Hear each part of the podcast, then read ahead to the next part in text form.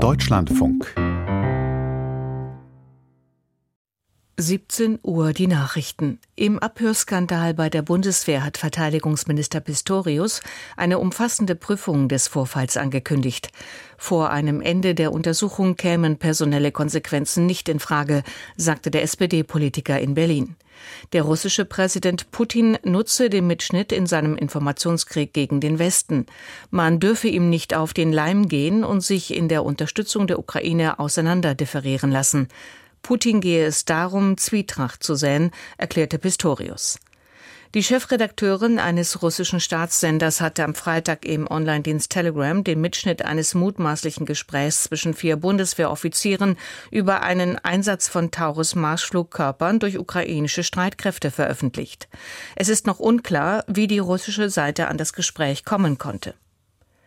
Die Bürger in der Schweiz haben einer Hochrechnung zufolge mehrheitlich für eine deutliche Erhöhung der Renten gestimmt.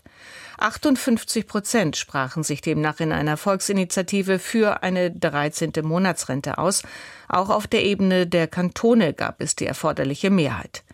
Die Rentnervereinigung Avivo sprach von einem historischen Tag für Rentner.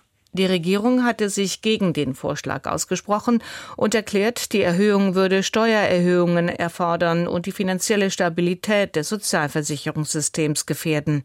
Abgelehnt wurde einer Hochrechnung zufolge eine Volksinitiative zur schrittweisen Anhebung des Rentenalters von 65 auf 66.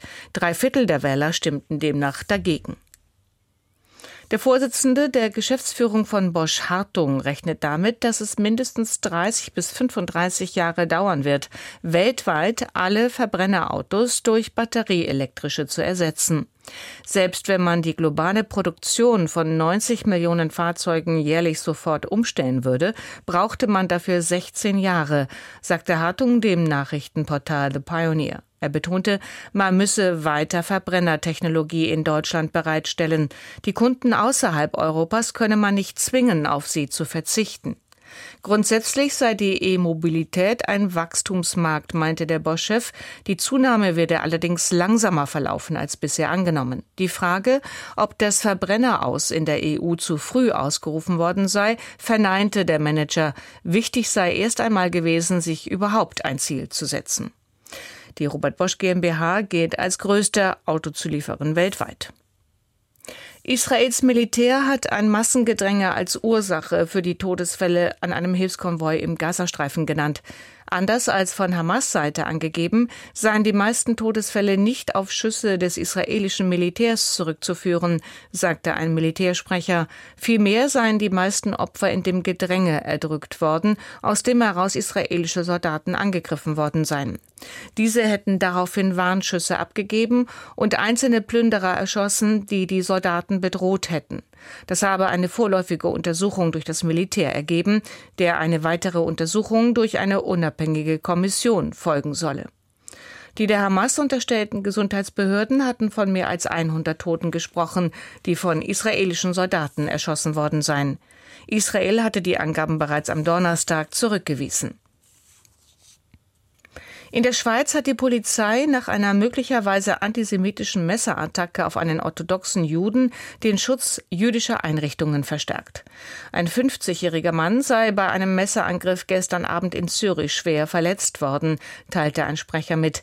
Der 15-jährige Tatverdächtige sei noch am Tatort festgenommen worden. Zur Identität und den Motiven des Verdächtigen machten die Kantonspolizei Zürich und die mit den Ermittlungen betraute Staatsanwaltschaft zunächst keine Angaben, erklärten aber, sie prüften ausdrücklich die Möglichkeit, dass es sich um ein antisemitisches Verbrechen handeln könnte. Das Wetter in der Nacht im Westen und Südwesten sowie im Norden und Nordosten teils stark bewölkt, sonst gering bewölkt oder klar, später gebietsweise dichte Nebelfelder, 6 bis minus 1 Grad. Morgen im Norden und Westen sowie gebietsweise im Osten stark bewölkt und bis in die Mittagsstunden teils neblig trüb vereinzelt etwas Sprühregen, im Süden nach Nebelauflösung sonnig. Temperaturen dann 8 bis 15 Grad und die weiteren Aussichten.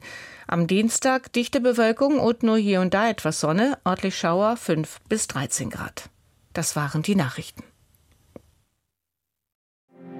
Mehr Informationen in den Apps DLF Nachrichten und DLF Audiothek.